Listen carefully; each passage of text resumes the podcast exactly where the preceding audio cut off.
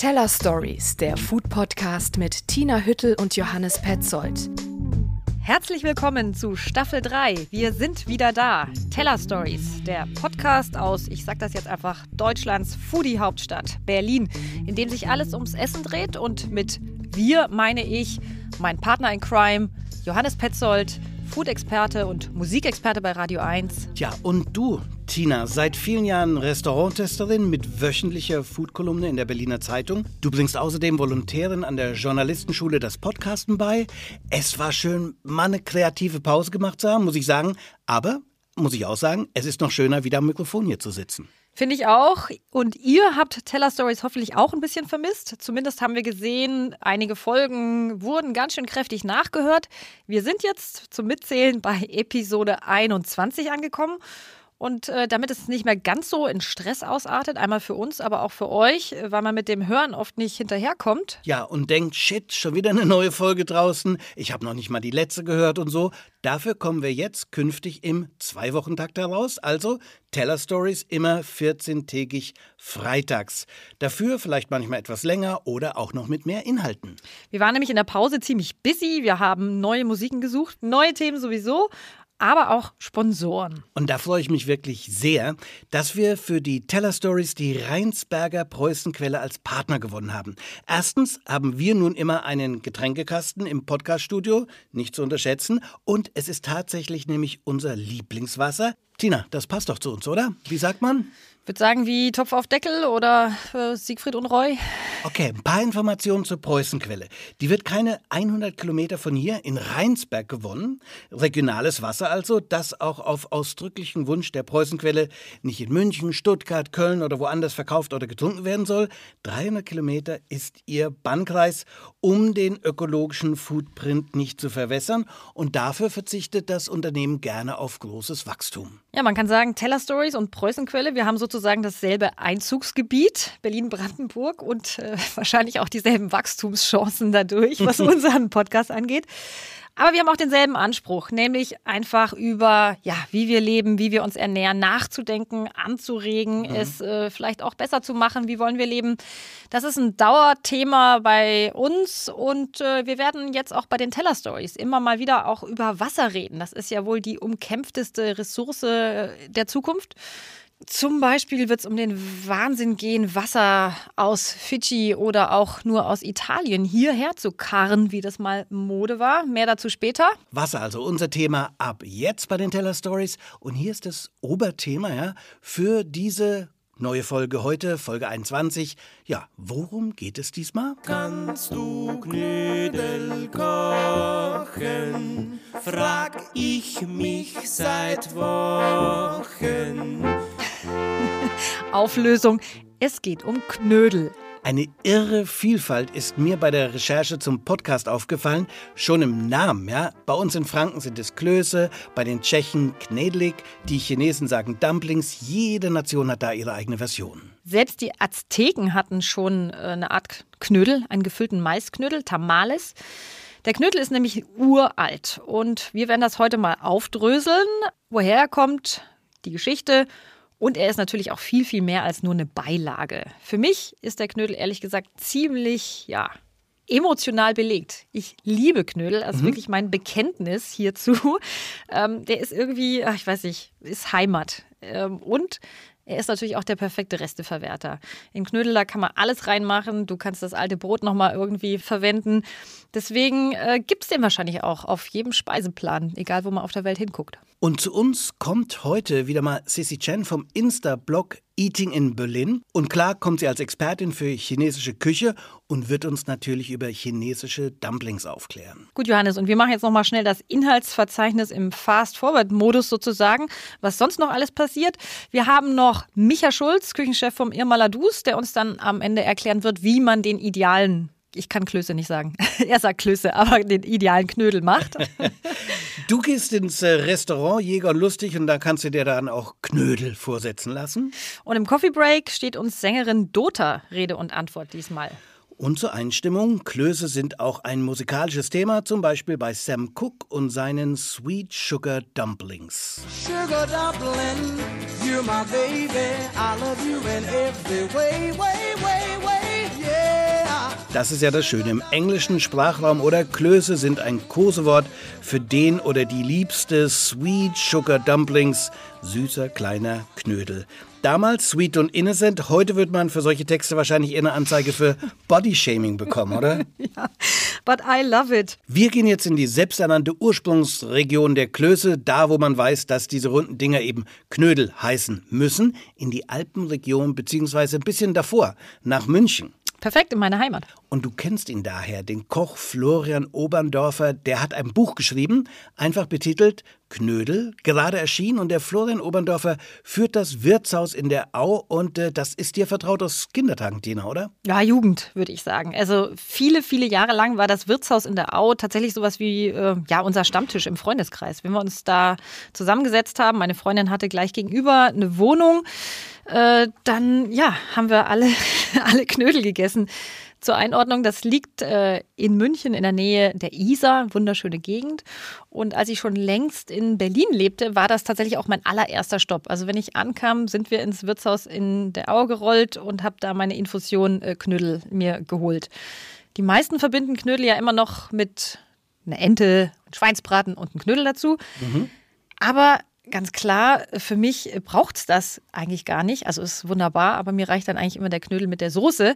Und der Knödel an sich ist ja schon ein eigenständiges Gericht. Man kann ihn als Vorspeise haben, man kann ihn natürlich aber auch als Hauptgericht äh, essen, Nachspeise. Es gibt jede Menge süßer Knödel, auch äh, fantastische Sachen. Knödel also, so wandelbar und vielfältig und daher verdienen Knödel ein eigenes Buch. Es ist aber weit mehr als ein Rezeptbuch.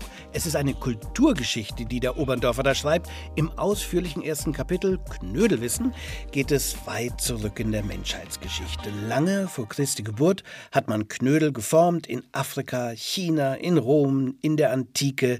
Den Fotobeweis dazu gibt es nicht. Der kommt dann auf einem Freskengemälde im 13. Jahrhundert. Knödelesserin heißt diese Freske im Volksmund. Neben der Maria steht da eine Frau im Kochtopf, testet den Knödel.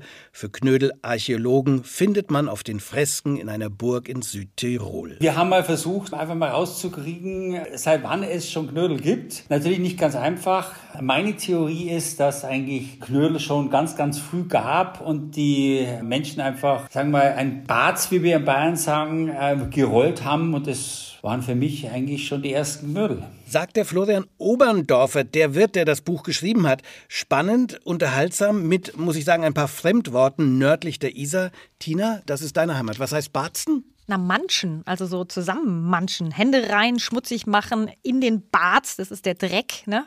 greifen und kneten. Haben wir wieder was dazugelernt. Nachdem wir mit dem Ötzi und vielen anderen Knödeln jongliert haben, geht es hinein in die Welt der heutigen Knödel.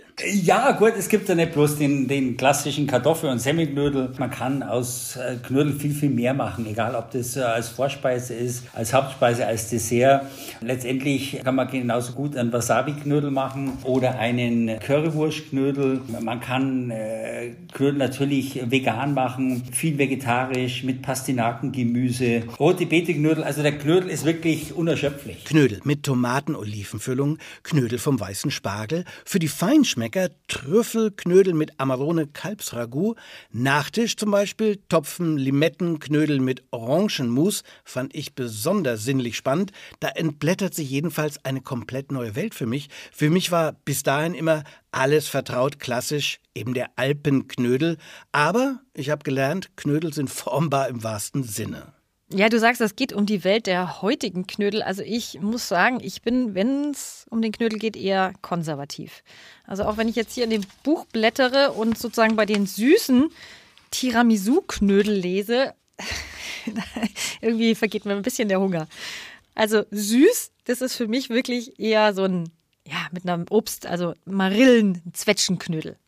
Und dann gibt es ja noch die ewige Frage, ich weiß nicht, äh, ich hatte das immer im Freundeskreis mit einem Österreicher, ähm, das Battle aus Kartoffelteig gemacht, die Knödel sozusagen, ja. das Außenrum, oder äh, aus Topfen oder Quarkteig. Genau, ja. Also die Frage gibt's, hat sich bei uns damals nicht so sehr gestellt. Vor allem muss ich sagen, bei mir ging es bis zu diesem Kochbuch ganz klassisch daher. Aber jetzt ich muss es sagen, kickt mich diese Vielfalt. Der moderne Knödel, der ist eben auch glutenfrei und er ist auch low carb. Wenn es dann ein Spinatknödel mit Tomatensauce ist, äh, dann ist es ja fast low carb. Wenn es dann zum Kartoffelknödel natürlich dann äh, Schweinshaxen oder, oder Schweinebraten dazu ist, dann wird es schwierig. Aber grundsätzlich unsere ganzen Knödel, die wir jetzt haben, äh, wie, wie gesagt, rote Beete-Knödel, Spinatknödel, wir Peperonata-Knödel etc. Also da, die sind schon gut für die Figur. Also merke, wer Knödel isst, ist, muss nicht unbedingt wie einer aussehen. Für Vegetarier, Veganer, für Glutenunverträglichkeiten. Der Knödel zeigt Oberndorfers Buch ist für alle da. Und er ist, das ist für mich das Entscheidende am Knödel, eben der perfekte Resteverwerter. Also nachhaltiger kann es eigentlich gar nicht sein. Der Knödel war per Definition schon immer nachhaltig, weil da alles Verwendung findet, was man sonst immer so, so wegschmeißen würde. Also das alte Brot, die verschrumpelten Kartoffeln und auch bei der Füllung kannst du ja so gut wie alles reinschmeißen. Wenn ich den Kühlschrank aufmache und wenn ich da drin Tomaten liegen habe, Zucchini, Oliven oder was auch immer, sagen wir daraus kann ich, wenn ich sage, ich nehme Semmelknödelmasse und, und kann alles, sage ich mal, in dem Teig verarbeiten und mache mir da einen äh, Gemüseknödel, sage ich mal, dafür ist es nachhaltig. Oder ich, ich habe noch ein paar Knödel vom Vortag, ich mache mir ein schönes Knödelgostel draus, kann es vegetarisch machen oder ich habe noch ein bisschen irgendeinen Schinken, da haut ich mit rein und mache mir ein schönes Gostel draus. Insofern ist, ist Knödel, kann, aber muss äh, natürlich nicht, kann Resteverwerter sein. Frage an dich, Johannes. Resteverwerter, kennst du den Grammelknödel? Geschmacklich schon eher speziell? Doch, den habe ich schon mal in Österreich sowieso gegessen. Grundzutat ist ja da, habe ich da gelernt, ein Erdäpfel-Knödelteig, der mit gehackten Grammeln gefüllt wird. Und Grammeln, das musst du dann wieder erklären. Grammel, also das ist wirklich so dieses ein bisschen angeranzte Fett, was direkt unter der Haut bei den Schweinen irgendwie sitzt. Also das, was man eigentlich, ja, in Bayern sagt man Grieben, äh, Österreich sagen die im Grammeln. Das, was man eigentlich, wenn man die Haut abzieht, wegschmeißen würde. Und es gibt auch den Grammler, oder? Grandler. Grandler, genau. Ich habe den Florian Oberndorfer noch nach zwei Knödelaspekten gefragt, die mich interessiert haben. Zum einen, Knödel werden ja mit den Händen geformt, also sinnliches Soulfood. Total sinnlich. Also stellen Sie vor, Sie lernen jetzt jemanden kennen und lernen, äh, sagen, okay, wollen wir zusammen kochen und ihr dreht dann zusammen die Knödel ab. Ich glaube, Kochen ist, ist immer irgendwo, hat viel mit den Sinnen zu tun. Abschließende Frage an Florian Oberndorfer. Warum kommen die Dinger eigentlich nach oben im Kochtopf? Beim Vermengen der Knödelmasse gelangen ja so kleine Luftblasen in den Teig. Und da sich Luft unter Wärmeeinfluss ausdehnt, bekommen die Knödel nach einiger Zeit im Wasser Auftrieb, weil, weil, weil die Dichte abnimmt. Und deshalb sind sie spätestens nach Ablauf der Garzeit an die, an die Oberfläche gestiegen. Also das ist mal die, die physische Erklärung dafür.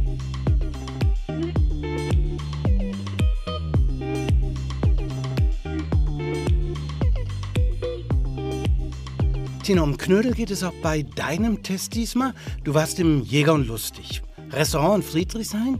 Optisch von außen schon mal ziemlich auffallend. Ein Ecklokal mit bunten Butzenfenstern. Außen herum ein Biergarten mit Torbogen. Im Sommer mit Schirm und Lampions. Derzeit ja noch mit aufgebautem Zelt. Und irgendwie mutet das mitten im urbanen Bezirk an dieser Ecke plötzlich so ländlich, so brandenburgisch, so gar nicht nach Großstadt an. Du sagst es. Hundertmal bin ich da selbst dran vorbeigefahren und hundertmal habe ich mich auch immer gewundert, was das wohl für ein Laden ist. Ähm, ich bin aber nie reingegangen, muss ich sagen. Seit 2019, also knapp zwei Jahren, steht jetzt Jäger und Lustig über dem Eingang. Und davor erinnere ich mich, hieß es auf diesem Torbogen zum Biergarten mal Jägerklause. Und hätte ich nicht in letzter Zeit von mehreren Kollegen gleich gehört, es lohne sich dahin einzukehren, dann wäre ich wohl weiter dran vorbeigefahren. Zum Glück bin ich das aber nicht. Ich weiß nämlich jetzt, warum man da auf jeden Fall ab und an einkehren sollte. Table Talk. Tina testet. Jäger und lustig. Ich war ja kürzlich auch mal dort und fand die Topfenknödel dort richtig gut. Am Tisch zubereitet für den Gast. Was sagst du, Tina? Du hast dich ja ausführlich damit beschäftigt, du warst dort. Warum sollte man deiner Meinung nach hin? Für mich ist es der perfekte Tipp, wenn man mal echt genug von der Großstadt hat. Also so die Schnauze voll von allem urban minimalistischen Gasträumen, schön angerichteten und höchst elaborierten Tellern. Und wenn man einfach mal vergessen will, dass man eigentlich inzwischen einen Großstadtmagen hat, dem jedes Schnitzel wie so ein Bauchschuss zusetzt. Als ich da war, fand ich, dass das so eine Gaststätte ist, das kommt einem vor, wie wenn die Zeit stehen geblieben ist. Ja, also zu DDR-Zeiten, hat man mir erzählt, war das Vorgängerlokal Die Jägerklause ein beliebtes Wildrestaurant, wo auch die Politprominenz mal ihre selbst geschossenen Tiere zur Zubereitung mitgebracht hat. Hier wurde Jugendweihe gefeiert, sonntags die Familie versammelt, unter der Woche traf man sich draußen auf ein Bier und drin, ja, zum Kartenspielen beim Brotzeitteller. Da wurde inzwischen kräftig renoviert, aber es gibt immer noch diese historischen Butzenfenster, die wir schon genannt haben, ebenso die alten Eingangstüren, die wunderbare Holzkassettendecke, alles unter Denkmalschutz. Der Gastraum, ja, immer noch so eine Mischung aus Hütte und Bierhalle, oder? Hast recht. Ich finde auch, es ist wirklich so ein Laden für jedermann. Also da kann man wirklich auch nur sein Bierchen trinken oder eben mit der Familie zum großen Tisch mal einladen. Und für alle, die in den Winterferien nicht rauskommen, die sollten da unbedingt hin. Also im Jäger und Lustig hat man so ein bisschen Hüttenfeeling. Man kann Schlachtplattenportionen essen, Bier oder eine Weinschorle trinken und ich konnte eben meine Knödelsehnsucht befriedigen. Ja, befriedigen, die scheinst du nicht so oft in Berlin befriedigen zu können, oder? Total selten. Also ich habe ja tatsächlich auch mal vorgehabt, selber ein Knödelrestaurant aufzumachen. Ist schon Hey. die Knödelalm. Das war meine Idee, aber vor 20 Jahren, Ja, als ein ich hierher bisschen kam. spät jetzt, Bisschen, ja. bisschen Mhm. spät jetzt, genau. Also ich selbst äh, mache mir höchstens im Sommer mal Knödel, süße dann, Marillen- oder Zwetschgenknödel, aber herzhaft ganz, ganz selten. Und wenn ich, also ich bin jetzt schon ein paar Jahre eben nicht Skifahren gewesen, äh, pandemiebedingt und da, ja, mein Knödelbedarf ist schon lange nicht mehr gedeckt worden. Markknödel, Spinatknödel, ich liebe die wirklich alle, ob als Suppeneinlage, Beilage, Hauptspeise. Und im Jäger und Lustig hatten sie bei meinem Besuch noch Semmelknödel mit roter Beete auf der Karte und da schlug mein Knödelherz gleich höher. Knödel sind deine Heimat, das haben wir verstanden. Und da würde ich auch denken, dass du einen hohen Anspruch hast. Wie waren die Knödel im äh, Jäger und Lustig? Ganz, ganz klassisch gemacht. Aus altem Brot in Milch eingeweicht oder aus alten Semmeln eben gebarzt. Aha. Jetzt haben wir das Wort. Äh, mit Saft und wohl auch ein bisschen roter Beete. Die gibt wirklich nur so einen Grundton. Ne? Am meisten schmeckt man einfach dieses Brotige, dieses Buttrige. Und äh, dann ist natürlich auch die gebräunte Butter absolutes Muss. Also die wurde in dem Fall äh, schon mit den Butterbröseln vorher so ne, verschmolzen, sodass sie schön angebräunt waren und da drin gerollt und serviert. Also großartig. Ich würde auch sagen, das gilt für alle Gerichte im Jäger und Lustig. Das war alles sehr, sehr klassisch. Hier wird kaum neu interpretiert. Es wird auch nicht hier äh, verschlankt oder mit Twist versehen oder einfach nur durch ganz besondere Zutaten irgendwie zur Produktküche veredelt. Da hast du dieses Wort wieder gesagt. Ne? Ich muss dich noch mal fragen. Barzen, ich kenne äh, diese, diesen Ausdruck, ein Barzi, kommt es daher? Es gibt verschiedene Theorien. Du Bazi, das sagen ja die Opas tatsächlich zu ihren Enkeln und meinen damit du, ja, Schlingel, Gauner, das ist, das ist so ein liebe, liebevolles Schimpfwort. Und wahrscheinlich, ja, kommt die Ableitung von Barz, Barzen, also so klebrig, weich, äh, schmutzig. Schon wieder haben wir was dazugelernt. Zurück zum äh, Jäger und Lustig. Das ist also klassische Küche, wenn ich dich richtig verstehe, wie zu Hause bei Mama. Siehst du auch so. Ich würde noch weiter zurückgehen. Ich glaube, es ist eher wie bei Großmutter. Also die Speisekarte, die scheint mir da fast äh, unter Denkmalschutz zu stehen. Neudeutsch könnte man natürlich jetzt sagen, das ist äh, deutsches Soul Food, aber ich würde sagen, es, man kann es auch einfach so nennen, wie es ist. Altdeutsche Hausmannskost. Ja, und so eine Retro-Küche, muss man sagen, kriegt man ja eher selten in Berliner Restaurants. Vor allem, wenn die gerade neu eröffnen, dann ist das wohl nicht das Typische. Wobei ich, also besonders bei der Bratwurstsuppe dort und ähnlichem, schon sehr kreative Ideen verarbeitet gesehen habe. Ich habe ja auch einiges im Jäger und Lustig probiert, habe mir die Karte angeschaut, muss sagen, preislich äh, will das Restaurant für jeden da sein. Scheint mir auch so. Und was der Koch Sven Jahn, das ist ein gebürtiger Berliner, aus Köpenick kommt er, glaube ich, äh, auch gemacht hat, er hat in alten Kochbüchern gestöbert. Also auf der Karte gibt es dann wirklich sowas wie altdeutsche Senfsuppe, Berliner Kalbsleber, Hackepeter, Mutzenmandeln. Also all das findet man da drauf. Vegetarische Gerichte gibt's auch, zum Beispiel die gebackene Pastinake, Brandenburger Senfeier, aber klar, Fokus auf den klassischen Fleischgerichten. Da gibt es eine ganz wunderbare Auswahl. Also mir fiel es richtig schwer, neben meinen Knödeln mich für irgendwas zu entscheiden. Zu jedem Gericht fiel mir irgendwie auch eine Kindheitserinnerung ein. Also Griebenschmalzbrot, Bauernsülze hat meine Mutter tatsächlich oft auf den Tisch gestellt. Und ich habe mich da auch unwillkürlich immer gefragt, warum haben wir eigentlich zu Hause aufgehört, irgendwie Kalbsleber zu äh, machen oder äh, Rinderrouladen zu rollen. Was hast du denn noch gegessen im Jäger und Lustig? Es war eine richtig große Karte, man konnte richtig gut auswählen, ne? Die Rouladen. Also das hat irgendwie meine Erinnerung geweckt. Zu Hause bei mir machte das tatsächlich immer meine Oma und da gab es auch immer zwei Versionen. Ich mochte immer die klassische, also da gehört dann Speck, Zwiebel und vor allem Gewürzgurke rein und naja, so innen halt mit Senf ne, bestrichen, ganz äh, schön dieser Geschmack und genauso ist es dann auch hier. Also man hat dieses faserige Fleisch, was aber so mürbe geschmort ist. Dann eine eingedickte Bratensoße, da war auch viel so Wurzelgemüse, hast du rausgeschmeckt äh, drin und mit Rotwein reduziert. Und einen Breiberg aus äh, interessanterweise nicht äh, ganz normalen Kochkartoffeln, sondern Bratkartoffeln war der gestampft. Das heißt, der hatte auch nochmal so ein Röstaroma. Mhm. Und ähm, ja, dann auch noch einen wirklich wie mit der Kelle hingeklatschten Haufen Rotkohl. Den würde ich dann Blaukraut nennen, aber das ist auch gut. Ja. Also Instagrammable war der Teller sozusagen nicht. Dazu war viel, viel zu viel drauf. Aber es hat so richtig satt, wohlig und müde gemacht, wie eben nach einer Einkehr auf der Hütte. Das Jäger und Lustig, ein Restaurant mit Hüttenfeeling und äh, langer Vorgängertradition, was Wild- und Fleischgerichte angeht.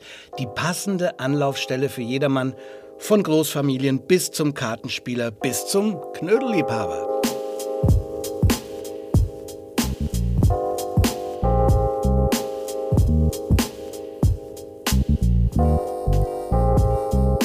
Nach so viel Knödeln würde ich sagen, jetzt machen wir mal Kaffeepause, Coffee Break mit Sängerin Dota. Johannes, du hast sie getroffen. Coffee Break.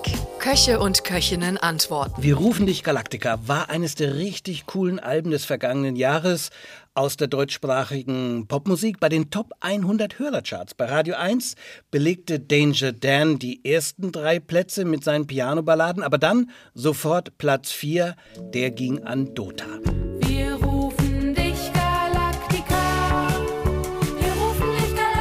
Dota, bürgerlich Dota Care. Sie hat Medizin studiert, sich dann doch für die Musik entschieden, hat, und das wissen eigentlich nur wenige, auch eine brasilianische, zum Teil portugiesisch gesungene Platte aufgenommen.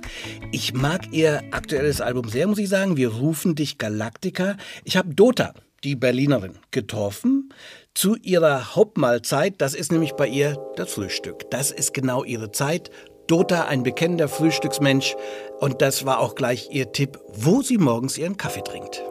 Ach, ganz gerne im Barretto in der Wrangelstraße. Da gibt es sehr gute ähm, Focaccias. Wie würdest du deine Kochkünste beschreiben? ich glaube, dass ich sehr gut kochen kann. Ja. Vielleicht koche ich nicht besonders einfallsreich, weil ich dann doch meistens immer so das Gleiche koche, aber das würde ich sagen, schmeckt sehr gut. Schon mal vegan oder vegetarisch gelebt? Ganz lange vegetarisch. Vegan, nee, also ich sehe irgendwie, ich kann gute Gründe dafür verstehen, aber es ist mir so ein bisschen zu genussfeindlich manchmal. Was war das Verrückteste, was du je gegessen hast? Ich war einmal bei diesem Picknickmarkt ähm, am Färbeliner Platz, wo es dann so gegrillte Heuschrecken gab. Das fand ich sehr ungewöhnlich. Musste ich mich auch einen Moment lang überwinden. Was war die größte Katastrophe in deiner Küche? Zucker und Salz verwechseln. Ist blöd, ist mir schon passiert beim, ähm, beim Backen. So, beim super salzigen Kuchen angefertigt ärgerlich. Was ist dein Signature-Dish? Äh, also auf jeden Fall. Mein, mein absoluter äh, Signature-Dish ist ähm, rohe rote Beete gerieben, mit grünem Salat vermischt. Dazu je nach Saison Orangen oder Äpfel klein geschnitten und Schafskäse. Und dann Salatsoße mit süßem Senf und ein bisschen Kreuzkümmel. Zu Hause essen oder bestellen? Nee, lieber selber kochen. Ey, bestellen, ich kann das verstehen, das ist auch irgendwie vielleicht gut für die Restaurants, keine Ahnung, aber es macht so viel Müll.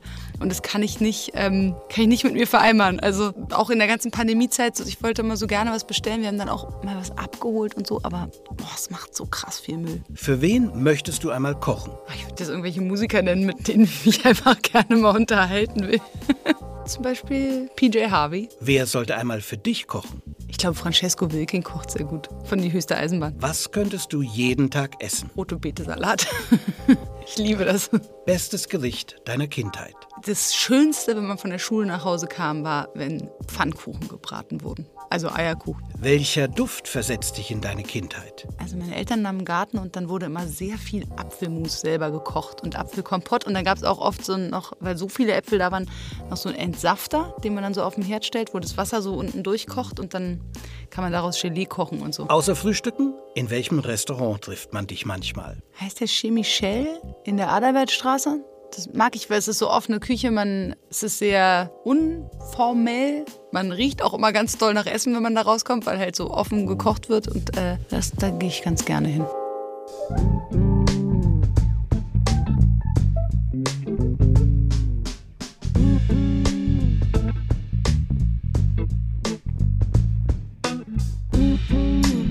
Der Coffee Break bei den Teller Stories mit Dota. Jetzt gibt's Wasser zum Kaffee. Denn neu bei uns, wir hatten es ganz am Anfang erwähnt, äh, wir haben ja jetzt einen Partner, einen Werbepartner und auch unseren Lieblingspartner gefunden, der uns unterstützt, die Rheinsberger Preußenquelle. Mit Mineralwasser, das ungefähr 80 Kilometer von Berlin entfernt gewonnen wird. Und sehr sympathisch dabei, die Gründer, die haben sich auf äh, wirklich auch einen limitierten Vertriebsradius von 300 Kilometer maximal ab Apfelort festgelegt. Also Wasser muss regional getrunken werden und äh, das wird also nicht in Städten jenseits der 300 Kilometer Marke zu kaufen geben, sagen sie, so soll es sein. Ja, und wir haben jetzt nicht nur einen Kasten, wir haben gleich mehrere Kästen Preußenquelle hier mal frei Haus geliefert bekommen. Natürlich alle in der Glas-Mehrwegflasche. Und äh, ja, Daniel Demski sitzt hier. Ich äh, hoffe, er schnauft nicht noch zu sehr, weil der hat sie hier alle gerade hoch. der hat sie hier alle gerade hochgefahren, Gott sei Dank im Aufzug. Also okay, die, der Erzählstrang ist mir jetzt leider genommen worden, dass ich die in den dritten Stock hochgetragen habe. Ich hätte hier gerne schon mal mit so einem richtigen Ass aus dem Ärmel aufgewartet. Aber okay, dann müssen wir es halt auf das Inhaltliche schieben. Hast du schon mal zwölf Kästen hochgetragen wie hier? Ich habe schon mal zwölf Kästen hochgetragen, da war allerdings eine Promilleangabe dabei, das war mir wichtiger.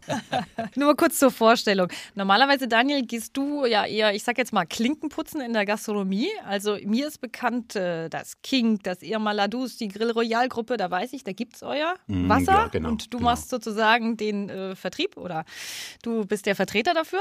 Ganz ehrlich, meine Arbeit, ich äh, renne meistens mit einer Kiste äh, Wasser in der Hand irgendwo rein, weiß nicht, was die nächsten zehn Minuten passiert und habe in der Regel immer total tolle Begegnungen. Man hat es hier mit wahnsinnig viel Leidenschaft und Begeisterungsfähigkeit zu tun, gerade auch eine neue Generation, die Inhalte ein bisschen anders definiert und wo wir uns verschwistert fühlen. Ja, man muss sagen, es sind wirklich Restaurants, die Regionalität nicht nur irgendwie als Verkaufsschlagwort begreifen, sondern das auch wirklich hier mit ihren Produkten auf der Karte umsetzen wollen, wo es euch gibt. Klar, also bewusster Konsum beginnt für dich, beginnt für deine Partner mit den grundlegenden Dingen, mit Wasser. Ich sehe, du hast uns nicht nur Preußenquelle mitgebracht hier und dich schön abgeschleppt, sondern auch jede Menge anderer Wasser und noch mehr geschleppt. Ja, ich habe mal äh, tatsächlich, ich habe mal einen bunten Strauß mitgebracht. Könnt ihr ja einfach mal auf den Tisch packen. Lauter alte Bekannte, möchte man sagen. Man kommt sich vor wie auf so einem auf einer Familienfeier im erweiterten Kreis. Man kennt die Nasen, aber weiß gar nicht, von wo die alle angereist kommen. Und das wollen wir uns jetzt mal anschauen. Es sind alles Produkte, die jeder von uns, denen jeder von uns schon mal begegnet ist. Ihr schnappt euch mal die Flaschen und wir ordnen die nach räumlicher Distanz zu. Was ist den weitesten Weg angereist? Also wir machen von am weitesten bis zu am nächsten. Wir haben sieben Flaschen Pellegrino nach links. Das ist am weitesten, sage ich mal. Gut, ich mache das mal hier. Ja, wir fangen mit Pellegrino. Okay, jetzt Weiter. bist du dran, Tina. Okay, warte mal. Also ich lese Spreequelle, Selters, St. Leonards, Lauretania, Gerolsteiner. Oh Mann. Föstlauer. Okay, Spreequelle mache ich jetzt mal rechts, weil Also ich würde jetzt mal ganz nah. sagen, ganz nah. Und ich hole mir St. Leonards hier gleich neben Pellegrino. Nach, also nach sehr Pellegrino. weit weg. Sehr weit weg, okay. Ja, okay, du bist dran, Tina. Okay, wir dürfen natürlich nicht genau lesen, wo der Apfelort ist, aber buh, Selters oder Fösslauer, Gerolsteiner, Lauretaner. Oh, oh. Ähm, ich mache jetzt mal Lauretaner. Jo, und ich mache als nächstes zu den weit entfernten. Wir sind dann schon beim viert weit entferntesten Selters. Okay, Gerolsteiner. Ja, würde ich auch sagen. Danach Fösslauer und dann Spreequell. Darf ich jetzt den Bad Cop geben? Ja, genau. Wirklich? Äh, Sehr ambitioniert, würde man sagen. Also für die Mitarbeit gibt es schon mal eine sehr gut, aber äh, inhaltlich müssen wir da ein bisschen nachjustieren. Womit ihr fast richtig gelegen habt, ist San Pellegrino, also sozusagen die Hintergrundmusik bei jedem Italiener, seit wir klein sind. Ähm, Und auch wir echt viel nicht, in der Gastronomie vertreten. Lauretana kommt tatsächlich noch ein paar Kilometer weiter. Das sind übrigens alles Mehrwegflaschen. Äh, Das heißt, äh, im Mehrwegsystem fahren wir die leeren Flaschen auch wieder zurück. Wir müssen also mit zwei multiplizieren, um fair zu sein, äh, um überhaupt die Distanzen einschätzen zu können. Lauretana, was würdet ihr sagen, wie viel, wie viel Kilometer? Übrigens Autobahnkilometer größtenteils. Okay. Also wenn das weiter als Italien ist, Beide Richtungen? 2000. Ja, 2000. Ein bisschen drüber. Also Lauretana liegt in Norditalien tatsächlich auch. Äh, 1107 Kilometer. 1107 Kilometer hin und zurück. 2214 ist der absolute Spitzenreiter und Spitzenreiter übrigens auch in den Biomärkten. Lauretana ist das führende Produkt in jedem Biomarkt. Man würde vermuten, ein sehr bewusst einkaufender Kunde. In diesem Fall äh, spielt Regionalität offenbar weniger eine Rolle. wie sieht es aus mit Pellegrino? Ähm, drei Kilometer weniger, also wir das ist ein Kopf-an-Kopf-Rennen. Ich würde tatsächlich nochmal den, äh, euren, den vorletzten Platz an die dritte Stelle rücken, und zwar Föslauer. Böslauer. Ja, ist wo denn sind wir denn hier? Wo sind wir denn hier? Wir sind im schönen Österreich. Bad Vöslau, entf- die Entfernung ist 712 Kilometer hin und zurück reden wir von 1424. Platz drei. Platz vier, knapp an den Medaillen äh, vorbeigerauscht, ähm, ist Geroldsteiner tatsächlich. Äh, der Marktführer in Deutschland im Übrigen. 680 Kilometer hin und zurück, 1360. Dann geht es weiter mit St. Leonhards. Mhm. Okay, na gut. Wir sind hier in Süddeutschland auch 657 Kilometer, 1314 Kilometer hin und her. Übrigens auch äh, mit Lauretana zusammen die absoluten unangetasteten Spitzenplätze in der Bio, in den Biomärkten. So, da sind wir jetzt äh, ganz unten. Tina, sag nochmal. Ja, Selters und Spreequelle sind noch übrig. Selters, ich habe es deswegen mal mit reingenommen, weil es ja nun mal auch eine internationale Namensgebung ist. Also Selters als Begrifflichkeit hat sich ja wirklich über die Grenzen hinaus durchgesetzt. Also muss man sagen, das ist jetzt wirklich spannend, welche Unterschiede es da gibt. Man denkt nie dran, wenn man im Geschäft steht, wo das herkommt, ja. Gut, haben nicht so gut abgeschnitten, zumindest was unsere Entfernungsskills angeht. Ja, eine Überraschung habe ich aber noch. Äh, äh, Knüppel aus dem Sack. Beliebt bei allen Popsternchen und äh, Influencern dieser Welt, äh, von Rihanna über Janet Jackson. Auch auf den Golden Globes gab es mal das sozusagen Fidschi Water. Wer nicht weiß, wo die Fidschi-Inseln sind, äh, drei Daumen breit rechts von Australien auf dem Globus. Ähm, äh, Anreiseweg 16.000 Kilometer, ähm, gibt es auch nur in der 500 Milliliter Einweg-PET-Flasche. Wenn man wirklich mal wissen möchte, wie man es bitte gar nicht macht, dann so. Dann Fidschi-Wasser. Riesending vor ein paar Jahren. Ich weiß, da ist jeder damit rumgerannt und man hat noch nicht mal drüber nachgedacht. Man Danke. Hat, also ja, genau, man hat nicht gedacht. man hat nicht gedacht.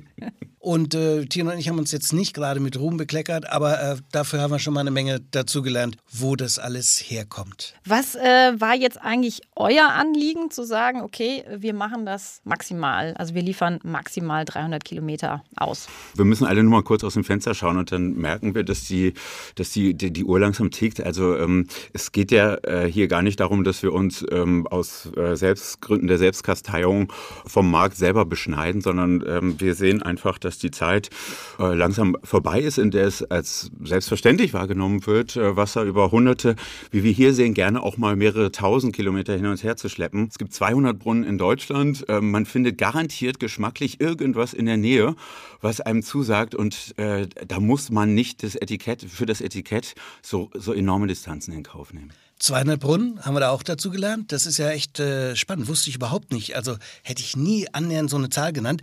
Du wirst uns bald wieder besuchen, Daniel. Und äh, wir werden dann weiter über Wasser sprechen. Da gibt es wirklich ganz viele Themen. Ich bin echt gespannt. Eines zum Beispiel, und das ist das nächste, was mich interessiert, Geschmacksunterschiede bei Wasser zum Beispiel. Ja, und die Frage, die ich mir immer stelle, diesen ominösen Wassersommelier, gibt es den wirklich oder nicht? Das ist ja jetzt ein Cliffhanger und Ja, genau. also als solchen kann, darf ich den ja gar nicht auflösen. Ich, was ich nur zusagen kann, ist, ähm, ganz ehrlich, meine Expertise, meine geschmackliche Expertise, die reicht äh, gar nicht aus. Ich habe eine, ich habe 20 Jahre Gastronomie-Karriere hinter mir und da ist die ein oder andere Geschmacksknospe tatsächlich auf der Strecke geblieben. Ich kann sicherlich vieles dazu sagen. Ich würde das aber gerne Fachleuten überlassen und da haben wir schon jemand im Visier. Den würde ich, der hat auch schon so grob, grob zugesagt, äh, dass er wahnsinnig gerne euch äh, beehren wollen würde. Lassen wir uns doch einfach mal überraschen.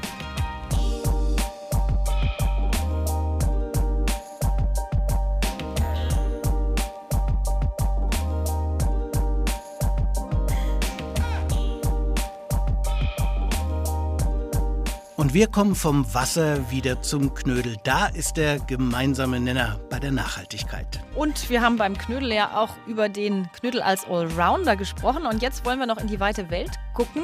Und zwar genauer nach China, weil Sissi nämlich wieder zu uns gekommen ist. Die jetzt gerade hereinspaziert kommt ins Studio. Hallo Sissi.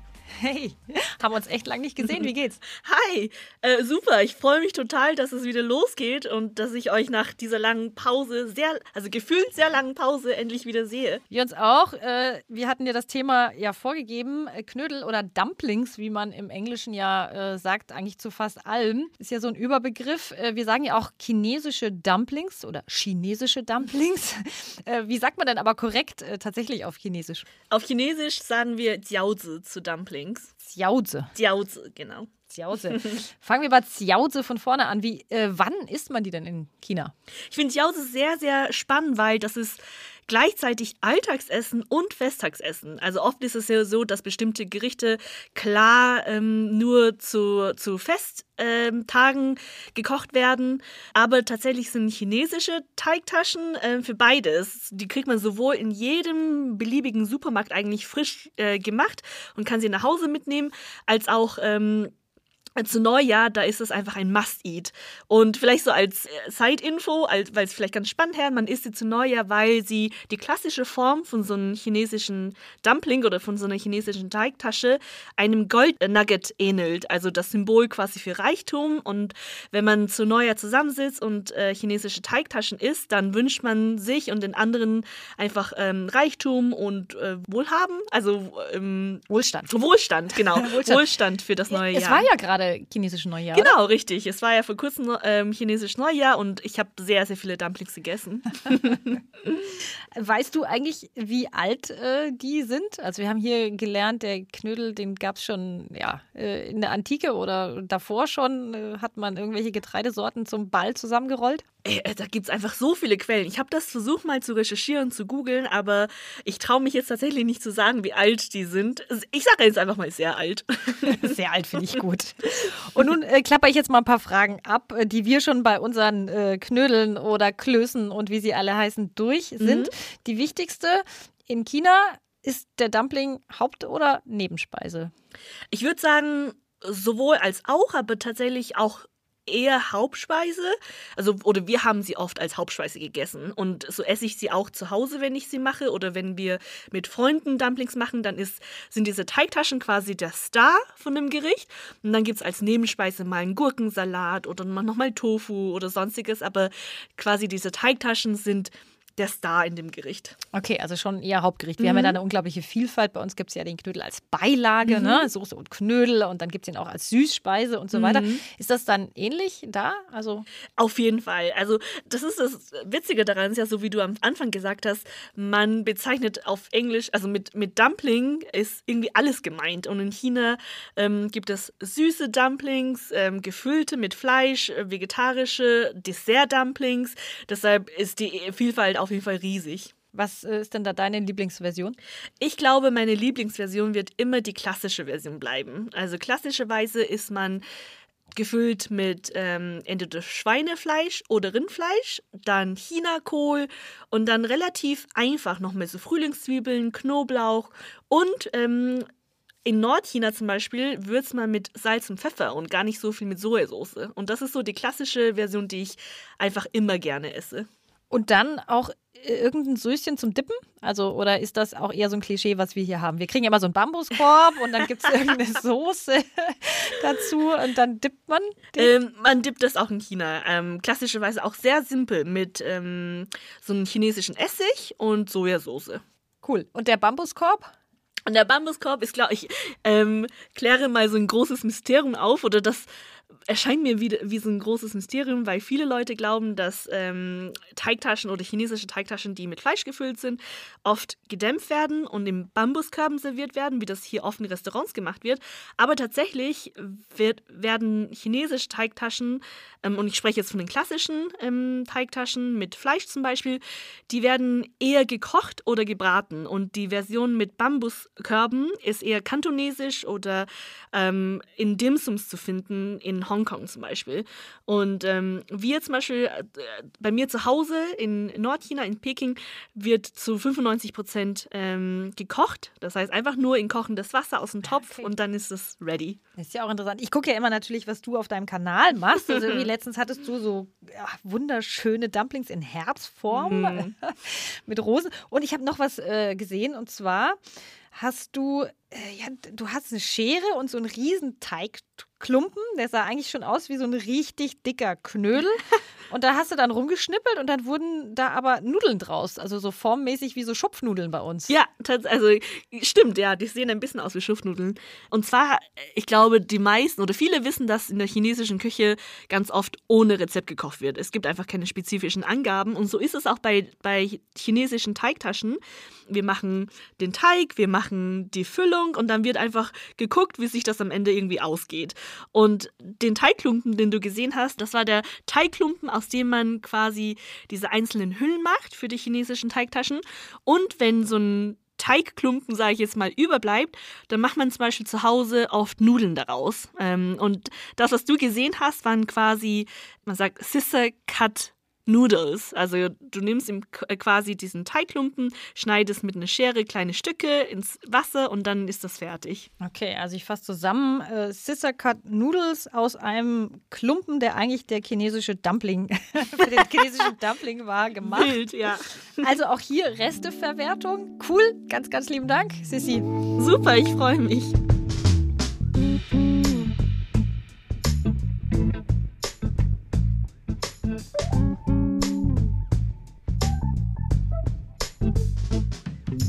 Sissy, unsere Expertin für chinesische Knödel.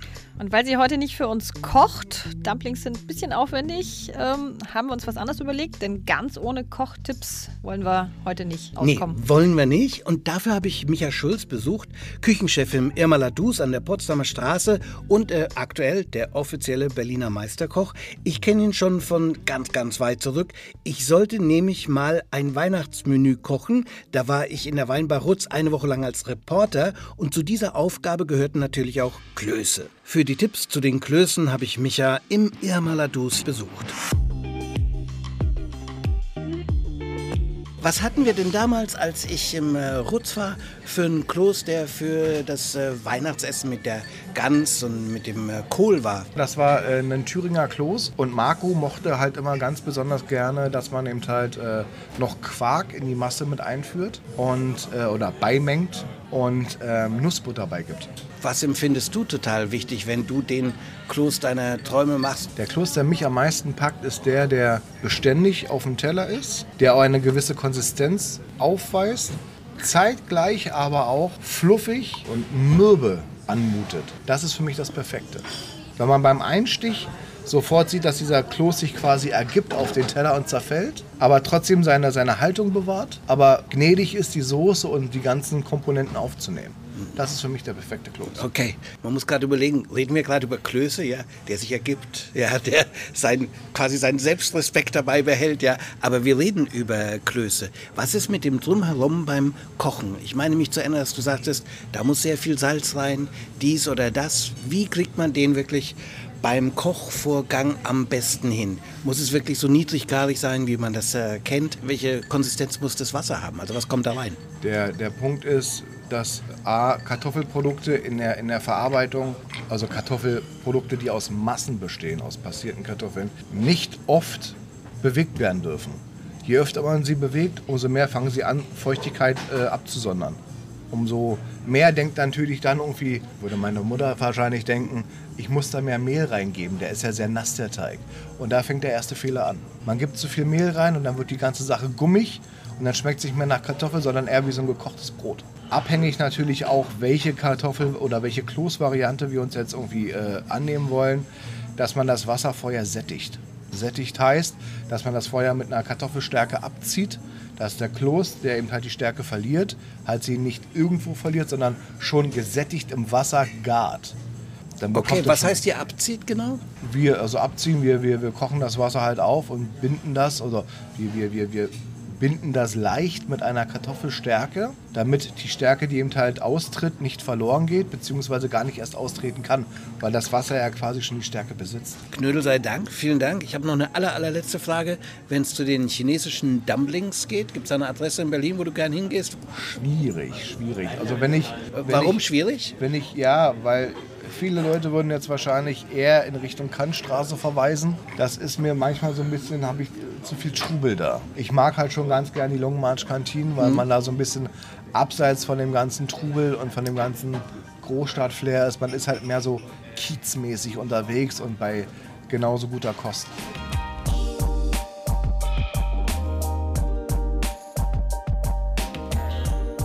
Micha Schulz hat für mich in der Küche Klöße gekocht, ein wahres Gedicht. Da findet ihr mehr auf äh, Instagram Videos und Fotos. Ich würde sagen, jetzt können wir eigentlich ganz entspannt ausrollen. Aber, Tina, wir sind noch nicht ganz am Ende, fast. Wir können aber noch mit ein paar Knödelsongs das Ganze im wahrsten Sinne ausklingen lassen. Und da habe ich mich reingehängt. Hör mal bitte hier. Kannst du Knödel kochen? Frag ich mich seit Wochen, wie sie einst die Mutter hat gekocht mit Butter. Ein Klassiker. Natürlich wird der Kloß vor allem in der alpinen Kultur besungen. Hier von der österreichischen Band Blechhaufen. Die haben wir ja am Anfang schon gehört. Äh, Ich liebe das klare Geschlechterverhältnis dabei. Also, wenn sie Knödel kochen kann, ähm, wie einst die Mama, dann äh, kannst du meine, was weiß ich, Lebensknödelpartnerin sein. Genau, die Knödelköchin meines Lebens und Herzens. Äh, Im wahrsten Sinne. Das Knödelbekenntnis, das bekommen wir jetzt auch bei Fritz, einem jungen Thüringer. Fragt man mich, was isst du gern, da kann ich Antwort geben. Für Klöße geh ich meilenweit, na klar, es schmeckt mir eben. Thüringer Klöße. Ah, stopp, stopp, stopp, bitte nicht. Reicht. Absolut. Es handelt sich um ein Amateurvideo, da wurde dieser Song aufgenommen. Aber Fritz, muss man sagen, Tina, hat Millionen Aufrufe. Der hat es nach all den Jahren des Knödels jetzt sogar ins Casting von DSDS geschafft. So, ab jetzt heißen die Knödel bei uns Dumplings und die werden erstaunlich oft in der Popmusik besungen. Zum Beispiel schon im Dumpling-Song der Pet Shop Boys. Dumplings, dumplings, lovely dumplings. Mix them, whack them, roll them out and smack them. Unglaublich, ein singendes Kochrezept, eine Huldigung an die Klöße. So, die nächste Nummer und die letzte führt uns in die Welt von Reggae und Dancehall nach Jamaika. Und wenn Sean Paul da mitrappt, dann darf man auch keine subtilen Töne erwarten. Dumplings bezieht sich hier ganz klar auf weibliche Reize, oben wie unten und Sängerin Spice, die lässt alle Klöße hüpfen im Video zum Dumpling Remix. Kyle them tick like dumpling. Girl with big body jumping, ready for the thumping. Bad bad girl step out, I'm stunting. Queen, my ties them tick like pumpkin. Look pon me, big body jumping. My money tick like a camel dumpling. Like me weave them. Oh lord. Oh Lord, oh Lord, oh Lord. Ging ja im letzten äh, Song schon ganz schön heiß her. Ähm, das nächste Mal auch bei uns. Da geht es nämlich um das Thema ja, Erotik beim Essen. Oder was macht sinnliches Essen aus und was kann man so mit Essen noch anstellen, außer es tatsächlich zu essen? Gute Idee, gute Frage. Bis zum nächsten Mal. Das war's von uns. Wir hören uns wieder. Merke in zwei Wochen. Dann gibt's die neue Folge der Teller Stories. Natürlich auf allen gängigen Podcast-Portalen. Teller Stories, der Food Podcast mit Tina Hüttel und Johannes Petzold.